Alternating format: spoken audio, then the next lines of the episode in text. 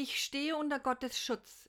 Ich weiß das seit geraumer Zeit. Er nahm den Gram und das Bittere aus meinem Wesen und machte mich fröhlich. Und ich will hingehen, alle anzustecken mit Freude und Freundlichkeit, auf dass die Erde Heimat wird für alle Welt, durch seinen Frieden und unseren Glauben. Shalom in Dorf und Stadt. Diese Gedanken von Hans-Dieter Hüsch begleiten mich seit Wochen. Immer wieder denke ich an sie und wiederhole sie in meinem Kopf und Herzen. Und hier mein Aufruf an alle Populisten, an alle Kriegsführer und alle, die mitschreien.